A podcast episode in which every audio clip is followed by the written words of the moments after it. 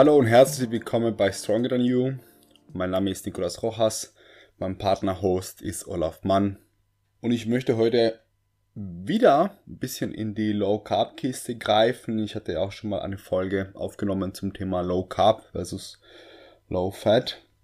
Da ging es um den Vergleich zwischen diese zwei verschiedenen Ernährungsformen. Gibt es über Gelegenheit auf einer Seite. Wenn ihr sie nicht gehört habt, könnt ihr nochmal ein bisschen zurückblicken und euch die Folge rauspicken. Und heute geht es um eine bestimmte Form von Low Carb Ernährung und zwar um die ketogene Ernährung, also wirklich eine der extremsten Low Carb Varianten, die es gibt, mit ganz, ganz wenig Kohlenhydrate und wie sich diese Ernährungsform auf den Körper auswirkt, welche Vorteile hat sie, welche Nachteile hat sie und für wen diese Folge, diese Ernährungsvariante auch ähm, zu empfehlen wäre. Fangen wir erstmal damit an, warum ich darüber reden möchte. Und zwar, ich bin seit Anfang des Jahres ein bisschen auf Diät. Ähm, wollte eventuell auf die Bühne gehen, aber ohne Zuschauer ist das nichts für mich. Ich möchte das volle, das volle Erlebnis mitnehmen. Deswegen habe ich das aufgeschoben, aber die Diät habe ich vorgesetzt, sehr langsam, sehr kontinuierlich, aber mit dem Ergebnis, dass ich irgendwann äh, doch stehen geblieben bin. Es ging nicht weiter voran, trotz Hunger, trotz gefühlt sehr wenig Kalorien und eher begrenzte Leistung dabei, ging es nicht weiter. Und irgendwann habe ich mich entschieden, meine Reisportionen von 150 Gramm zweimal am Tag zu streichen und diese für etwas Obst zu wechseln, auf der Fettzeit ein bisschen mehr zu essen und so bin ich doch deutlich tiefer in die Low Carb Richtung gerutscht. Mit dem Ergebnis, dass mein Gewicht wieder runtergeht, was aber nicht verwunderlich ist, weil die Kalorienzahl auch etwas tiefer ist, auf jeden Fall 200, 300 weniger als vorher. Was aber auf jeden Fall verwunderlich ist, dass ich weniger Hunger habe, also deutlich länger satt bin, obwohl das Nahrungsvolumen eher niedriger ist, beziehungsweise auf jeden Fall niedriger ist, ohne diese zwei Reisportionen. Und was auch erstaunlich ist, ist, dass meine Leistung besser ist. Ich kann viel mehr trainieren, ich kann auch eine Kraftsteigerung von 5 bis 10 Prozent äh, verweisen durch die Ernährungsumstellung hauptsächlich. Und meine Regeneration ist etwas besser. Ich würde nicht sagen, dass sie optimal ist, aber selbst an trainingsfreien Tagen gehe ich ein bisschen raus und mache eine kurze Runde von halbe Stunde Klimmzüge, Dips und Toast to Bar äh, im Park und das steigert sich auch und ich komme damit besser zurecht. Und dann dachte ich, ich beschäftige mich wieder ein bisschen mit dem Thema Low Carb bzw. ketogene Ernährung und schaue, ob ich da die Erklärung für mich finde und meine eigene Ernährungsstrategie etwas besser gestalten kann. Die meiste Information, die ich vorstellen werde, kommt aus dem Buch Die optimierte Keto-Diät von Klaus Arndt vom Verlag Novagenix. Für alle, die sich dafür interessieren, kann ich das Buch sehr empfehlen. Eine sehr schöne Erklärung für alles, was damit zu tun hat. Sehr gute ähm, Tipps für die praktische Umsetzung und auch am Ende einige Rezepte für die ketogene Ernährung dabei. Das heißt, die meisten Informationen kommen aus dem Buch, habe aber natürlich auch ein paar andere Quelle, Quellen für euch. Darauf werde ich aber auch hinweisen, wenn ich dazu komme. Fangen wir jetzt mal damit an, was überhaupt eine ketogene Ernährung ist. Wie sieht diese aus? Und laut Internet ist das die meist gegoogelte Diätform aus dem Jahr 2018. Also scheinbar haben sich sehr, sehr viele Menschen dafür interessiert, wie das zu funktionieren hat. Und es handelt sich dabei um eine spezielle Low Carb Variante, die etwas tiefer geht als die meisten Low Carb Formen. Und zwar unter 50 Gramm Kohlenhydrate am Tag beziehungsweise unter 5% der Gesamtkalorien kommen aus Kohlenhydrate. Also kein Getreide, kein Nudel, kein Zucker, nicht besonders viel Obst. Gemüse ist erlaubt in relativ hohen Mengen, aber ansonsten fliegt alles, was hohe Kohlenhydratmengen enthält, schnell raus. Der Energiebedarf wird primär aus den Fettdepots, also aus dem Fettspeicher vom Körper oder aus Nahrungsfett gedeckt. 70 bis 80 Prozent der Kalorien kommen aus Fett, 20 bis 25 Prozent der Kalorien aus Protein. Ziel der Sache ist, den Blutzuckerspiegel niedrig zu halten über längere Zeiten und damit auch das Insulin, unser Speicherhormon, auch möglichst lange gering zu halten, ohne viele Peaks am Tag, sondern nur wenige Ausschläge nach oben und damit die Herstellung von Ketonkörpern im Körper zu begünstigen. Also unser Körper schaltet auf einen Ersatzenergielieferant, diese sogenannten Ketonkörper, aus Fettsäuren produziert und stellt das meiste Gewebe auf die Nutzung dieser Ketonkörper um. Also auch Gewebe wie ähm, das Gehirn kann sich zum großen Teil auf Ketonkörper umstellen. Und so brauchen wir sozusagen immer weniger Kohlenhydrate für unsere Körperfunktionen und können das meiste entweder durch, direkt durch Fett oder durch diese Ketonkörper produzieren. Eine geringe Menge Kohlenhydrate brauchen wir noch, die kann aber der Körper selbst herstellen. Und das ist auch der Grund, warum es nicht allgemein empfohlen wird, diese 50 Gramm Kohlenhydrate am Tag zu unterschreiten, weil die eh vom Körper sonst selbst produziert werden. Das heißt, diese kleinen Mengen können wir weiterhin hinzufügen und dann braucht der Körper das nicht selbst herzustellen, können damit das bewerkstelligen und mussten dementsprechend nicht auf alles verzichten, allerdings schon auf sehr viele Nahrungsmittel. Was gibt es aber noch zu beachten beim, bei der Keto-Ernährung? Da gibt es noch ein paar Sachen, die auf jeden Fall berücksichtigt werden sollten, weil es reicht nicht nur, die Kohlenhydrate zu streichen und eine sehr starke Low-Carb-Variante zu machen, sondern zwischen 50 und 150 Gramm Kohlenhydrate würde man allgemein von Low Carb reden. Wenn ich unter 50 Gramm falle, habe ich aber auch nicht automatisch eine optimierte Ketose und darauf geht das Buch von Klaus Arndt speziell ein, welche andere Faktoren unsere Ketose beeinflussen. Und da gehören zwei Sachen dazu, und zwar das Protein. Es gibt sehr viele proteinhaltige Lebensmittel, die auch einen Insulinausstoß verursachen, vielleicht genauso stark oder noch stärker als die Kohlenhydrate selbst oder die kohlenhydrathaltigen Lebensmittel. Dazu gehören vor allem zum Beispiel die Milchprodukte oder das beliebte Whey-Protein. Das bin ich. Die ketogene Ernährung in voller Pracht einsetzen möchte, musste ich auch Milchprodukte und Whey-Protein aus der Speiseliste, aus, der Speiseplan, aus dem Speiseplan streichen, soweit es geht. Und das zweite Faktor ist nochmal Fastenzeit. Also Arndt empfiehlt eine Kombination aus Low Carb und intermittierendes Fasten.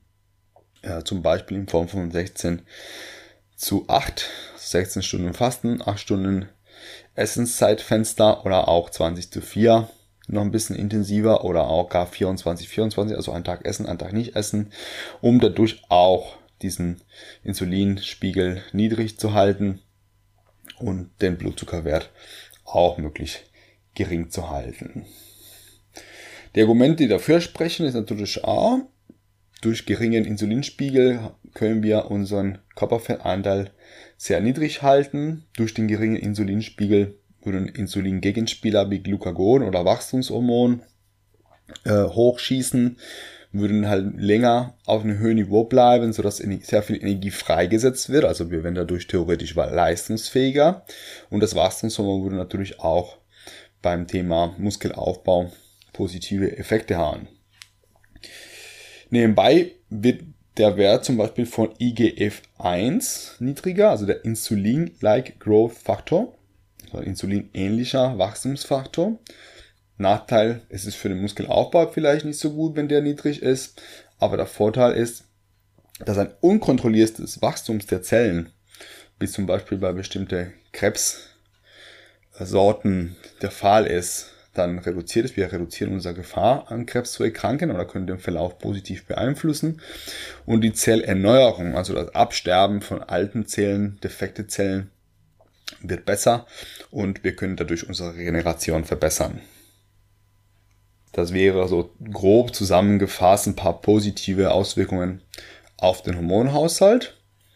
Anthropologisch wird auch argumentiert, zwar das ist natürlich, dass die, die, ähm, die natürliche Form von Ernährung für den Menschen aus den Jägern und Sammlern lange Zeiten ohne Essen auf der Jagd oder beim Suchen von Lebensmittel, kein Getreide, keine große Kohlenhydratlieferanten, außer gelegentlich etwas Obst im Sommer saisonal nur bedingt verfügbar oder etwas äh, Honig, aber wildes Honig, wilder Honig war ja auch nicht an jeder Ecke zu finden. Und dementsprechend soll das die natürliche Art sein, ähm, vom Menschen zu ernähren. Kommt vielleicht vielen bekannt vor aus dem, aus dem Paleo, die Paleo-Strategie. Die sind Ernährungsformen, die sich nahe liegen, die relativ verwandt sind. Genau. Welche Vorteile werden der ketogenen Ernährung zugeschrieben? Ketogene Ernährung soll sich auf viele äh, chronische Erkrankungen positiv auswirken, darunter speziell die Krebserkrankungen, weil Tumore sich sehr viel von Kohlenhydrate ernähren. Es ist, sind Zellen, die sich sehr schnell teilen und wenn man die Kohlenhydrate reduziert, da dreht man den Tumor in Hand zu. Und das kann dazu beitragen, dass die Erkrankung positiver ausfällt. Wird aber auch bei anderen Erkrankungen, mit, die mit chronischen Entzündungen zu tun haben, ausprobiert. Zum Beispiel Parkinson oder auch Demenz eingesetzt. Ich hatte ja meine Kundin im Studio, die hat äh, tatsächlich als Biologin im Bereich Krebsforschung gearbeitet und hatte diese Ernährungsform tatsächlich für Tumorkranke empfohlen, auch in der Prävention als eine positive Variante empfohlen. Also für Menschen zum Beispiel, die eine genetische Prädisposition dafür haben, vielleicht eine Alternative. Diese Ernährungsform soll auch für die Fettverbrennung durch diese hormonellen Veränderungen positiv sein und auch zur Vermeidung von neuem Fettansatz. Zum Beispiel für Menschen, die sehr leicht zunehmen oder sehr leicht wieder zunehmen, wäre das eventuell ein Vorteil. Allerdings sind in vielen Studien keine große Unterschiede festzustellen. Also dass Leute, die sich ketogen oder Low Carb ernähren, nicht so gigantisch viel mehr abnehmen oder gar nicht mehr abnehmen als Menschen, die sich durch Milchkost oder durch hohe Kohlenhydratmengen ernähren. Das heißt, da haben wir auf jeden Fall eine ähm, geteilte Meinung über diese, über diese Vorteile. Genau.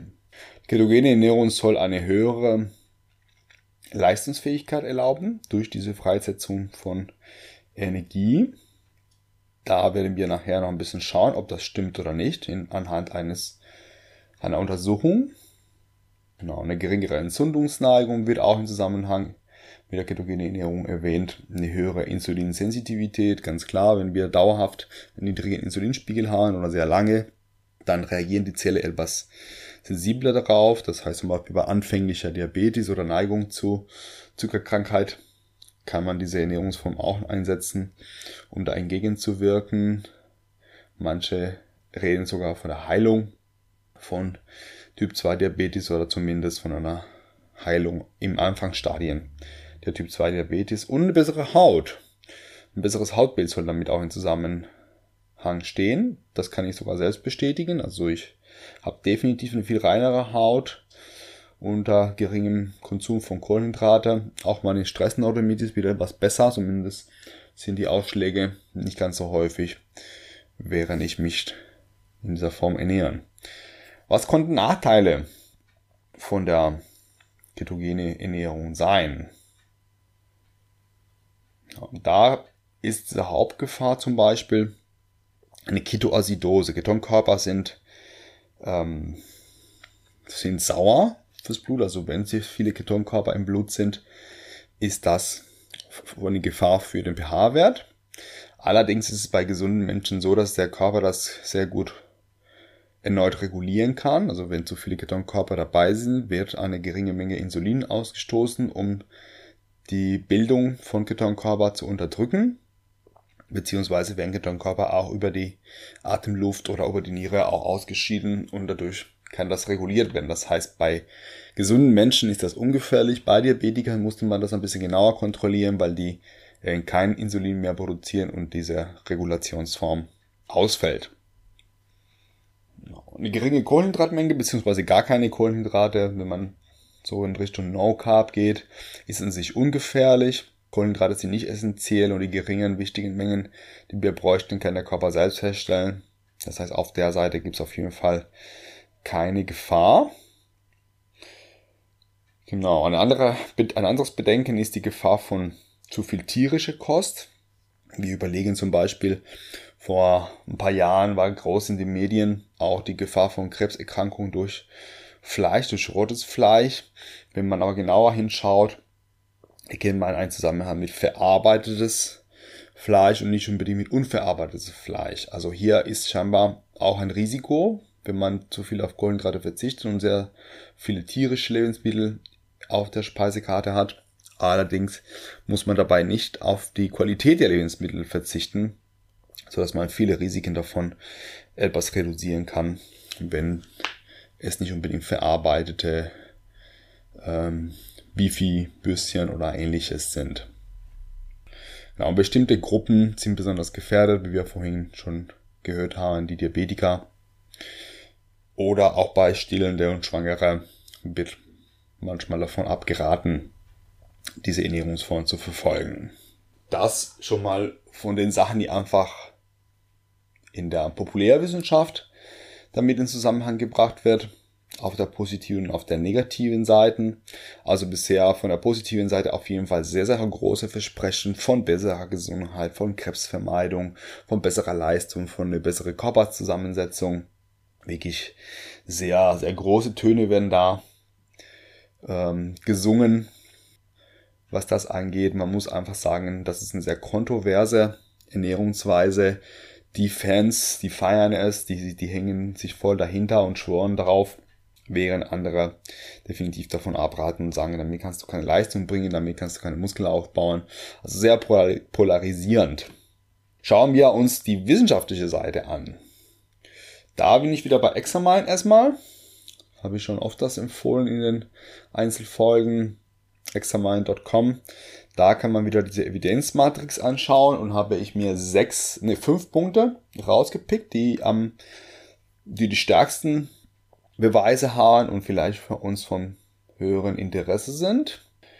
Und zwar zum Beispiel die Wirkung für die Triglyceride, also die Blutfettwerte werden positiv beeinflusst, werden geringer, hat eine Evidenzstärke von drei von vier Punkten, also schon relativ gut belegt.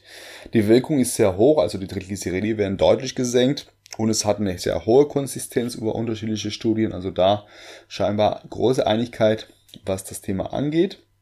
Blutglukosewerte, also Nüchternglukose vor allem, sind, ist auch gesenkt, gesenkt.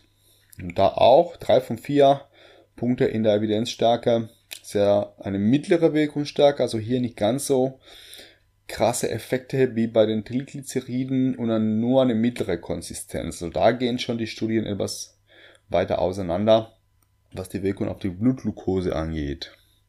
Insulinwerte sind geringer. Da haben wir auch eine 3 von 4. Ist aber relativ logisch und gut nachvollziehbar. Ist eine höhere Konsistenz und eine mittlere Wirkung dabei. Dass die Wirkung vielleicht nicht ganz so stark ist, kann ich mir auch damit vorstellen, dass vielleicht viele Studien nicht mit Fastenzeiten gearbeitet haben oder auch die Proteinmenge oder die Lebensmittel, die proteinhaltige Lebensmittel die auch einen Insulinausstoß verursachen, nicht ganz so genau kontrolliert wurden, sondern nur auf diese 50 Gramm Marke Wert gelegt wurde. Genau, und ein Ergebnis, was unsere populärwissenschaftliche ähm, verbreitete Meinung etwas widerspricht, sind höhere C-reaktives Protein, also höhere Entzündungsmarker, also scheinbar doch eine eher höhere Tendenz zur Entzündungsneigung dabei mit einem Evidenzwert oder Evidenzstärke von 2 von 4, also da schon mal ein bisschen schwächer als bei den anderen Punkten. Mittlere Wirkung, also mittlere Erhöhung des Wertes und eine mittlere Konsistenz. Also da gehen die Studien stark auseinander. Das heißt, hier sehen wir allgemein auch eher eine geteilte Meinung. Gerade bei der Konsistenz ist, die, äh, ist der Wert eher mittel. Nur bei relativ logische Sachen etwas höher, auch bei dem Insulinwert vor allem, hohe Konsistenz, aber ist auch zu erwarten, zumindest so die Theorie. Schauen wir uns zwei Studien mal kurz genauer an. So, die erste Studie beschäftigt sich mit der Leistung. Das interessiert unseren Sportler ganz besonders. Können wir mit Low Carb, mit Keto-Ernährung eine gute Leistung bringen? Und da gibt es eine Studie von Fion T. Matsuni von CA 2018, also relativ frisch. Das heißt schon vier Jahre alt, aber da ist es ähm, ist nicht ganz so alt wie manche andere Untersuchungen und trägt den Titel Keto Adaptation Enhances Exercise Performance and Body Composition Responses to Training in Endurance Athlete. Also ketogene Adaptation steigert die Performance und die verbessert die Körperkomposition als Antwort auf Training in Ausdauerathleten. Beschäftigt sich also mit der Leistung und mit der Körperkomposition von Ausdauerathleten durch ketogene Ernährung. Was verändert sich dann bei den Sportlern, wenn diese Ernährungsform eingesetzt wird? Zwar haben sich die Wissenschaftler eine Gruppe von 20 männliche Ausdauersportler, schon mal nicht die größte Stichprobe, und die haben sich selbst in zwei Gruppen eingeteilt. Also sie können selbst entscheiden, ob sie in die äh, High Carb Gruppe gehen oder in die Keto Gruppe gehen. Und die haben sich so verteilt, als elf Athleten in die High Carb Gruppe sortiert wurden und neun in die Keto Gruppe ähm, drin waren. Die Studie hat eine ungewöhnliche Dauer. Zwölf Wochen wurde das Ganze durchgeführt dass die Athleten sich in diesen zwei Gruppen verteilt haben. Davor haben alle eine Mischkost praktiziert und hatten alle das gleiche Training, auch während der Intervention hatten alle das gleiche Training, Ausdauertraining, Krafttraining und hochintensives Intervalltraining. Wurde alles standardisiert gehalten, nur die Ernährungsform war unterschiedlich während dieser zwölf Wochen. Es hat ungewöhnlich lange Zeit für die Studie. Die wenigsten Studien haben eine Dauer von mehr als vier Wochen an trainierten Sportlern. Nach diesen zwölf Wochen und davor natürlich auch wurden äh, die Leistungen in zwei, in drei verschiedenen Punkten gemessen und zwar in einen ähm, 100 Kilometer, eine 100 Kilometer Fahrt mit dem Rad, sechs Sekunden Sprint auf dem Rad und ein Critical Power Test, also die maximal mögliche Leistung auf eine definierte Zeit gemessen, vor und nach der Intervention. Und dann schauen wir uns mal an, was da rausgekommen ist. Zwar die Keto-Gruppe hatte ähm, erstmal zu der Körperzusammensetzung mehr Gewicht verloren und mehr KFA verloren. Das war schon ein saftiger Unterschied. Die Keto-Gruppe hatte im Schnitt minus 5,9 Kilo und minus 5,2 Prozent Körperfett, während die Mischkostgruppe, die High-Carb-Gruppe 0,8 Kilo verloren hatte im Schnitt und 0,7 Prozent Körperfett. Also da schon gehen die Gruppen sehr weit auseinander. Es gab keine Unterschiede bei der 100 Kilometer Fahrt. Da scheint alles an der Leistung sich nichts verändert zu haben. Die Keto-Gruppe hat da eine höhere Fettoxidation. Also wurde separat gemessen, wie gut Fett verbraucht wird. Und das war bei der Keto-Gruppe etwas höher. Relativ gut zu erwarten. Muss man trotzdem festlegen, ob es tatsächlich so ist. Die Sprintleistung auf 6 Sekunden war allerdings in der Keto-Gruppe deutlich höher. 0,8 Watt pro Kilo Körpergewicht mehr gegen minus 0,1 Watt pro Kilo Körpergewicht bei der Milchkostgruppe. Also da war schon auch ein deutlicher Unterschied. Die Milchkostgruppe hatte sie sogar verschlechtert im Vergleich zum, zum Ausgangswert. Und bei diesem ähm, Peak Power Test war auch eine Reduktion von 0,7 in der High-Carb-Gruppe und eine Erhöhung von 1,4 Watt pro Kilo Körpergewicht in der Keto-Gruppe. Also hier scheinbar eine deutliche Unterstützung der Keto-Fans durch die Studie mehr Leistung in den kürzeren Distanzen, in der Power auf Zeit gemessen, wenig Unterschiede bei, der langen, bei den langen Distanzen. Da scheint sich nichts verändert zu haben aber gerade die kurze Zeiten, die kurze intensive Belastungen deutlich besser bei der Ghetto-Gruppe. Zu kritisieren an der Studie natürlich eine kleine Stichprobe, es wurde nur Männer untersucht, keine Frauen. Ja, die Sprintleistung ist natürlich nicht kohlenhydratabhängig, sechs Sekunden. Da ähm, braucht man nicht so wirklich Kohlenhydrate, da kommt man mit ATP und mit Kreatinphosphat gut zurecht. Kommt man gar nicht in die Kohlenhydratstoff, in den Kohlenhydratstoffwechsel, da wären vielleicht Belastungen über 20 oder 30 Sekunden interessanter gewesen. Wie da die Leistung ist, bei den ähm, Kohlenhydrate vielleicht ein bisschen mehr ins Gewicht fallen und vielleicht für die Kraftsportler auch interessanter sind. Sechs Sekunden Maximalbelastung, die schafft man ohne viele Kohlenhydrate. Soweit so gut. Auf der Leistungsseite scheinbar auf jeden Fall positive Auswirkungen. Was sagen die Entzündungsmarker? Das hat mich auch interessiert, vor allem weil ich selber in letzter Zeit ähm, doch das Gefühl habe, dass ich ähm, weniger Probleme habe mit so Überlastungsschmerzen, Entzündungsreaktionen in Gelenken und ähnliches in Muskulatur. Ähm, dachte ich, okay, wie sieht's aus an der Entzündungsseite? Gibt es da Studien darüber, die das untersuchen? Examen sagt, die Entzündungstendenz wird eher höher als niedriger. Und die Studie von Michael Rosenbaum aus dem Jahr 2019 sagt ja, das ist eher negativ dafür. Mit dem Titel Glucose and Lipid Homeostasis and Inflammation in Human Following an Isocaloric Ketogenic Diet. So hier geht es um die, das Gleichgewicht zwischen Glucose und Fettsäuren, aber auch um die Entzündungsneigung bei Menschen bei einer isokalorischen ketogene Ernährung, also Kalorienzahl gleich Kalorienverbrauch, kein Minus, kein Plus. Hier wurden auch nur Männer untersucht, auch nur 17. Und die wurden zuerst unter einem Mischkost ähm, unter Mischkostbedingungen vier Wochen lang untersucht und dann vier Wochen Keto-Ernährung praktiziert und dann geschaut, was passiert mit den Entzündungsmarker. Das ist sehr reaktives Protein. Und der Wert war höher, also genauso wie beim, bei der Examine-Seite, bei der ähm, Ergebnis, bei diesem Evidenzmatrix. Auch hier ein höherer Wert, also eher negativ für die Entzündungstendenzen. Ja, insgesamt von meiner eigenen Erfahrung kann ich sagen, tendenziell mit Low Carb habe ich sehr gute Erfahrungen gemacht. Ich komme besser in Form, ich kann die Form vor allem besser halten.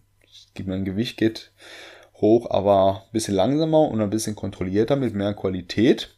Ich habe auch meine beste, meine beste Saison 2018 ich spreche vom besten Saison im Sinne von Mischsaison. Ich habe 2018 sowohl Bodybuilding-Wettkampf als auch Powerlifting-Wettkämpfe in einer Saison gemacht und mich dabei auch sehr, sehr low carb ernährt. Und ich kann sagen, es funktioniert wunderbar.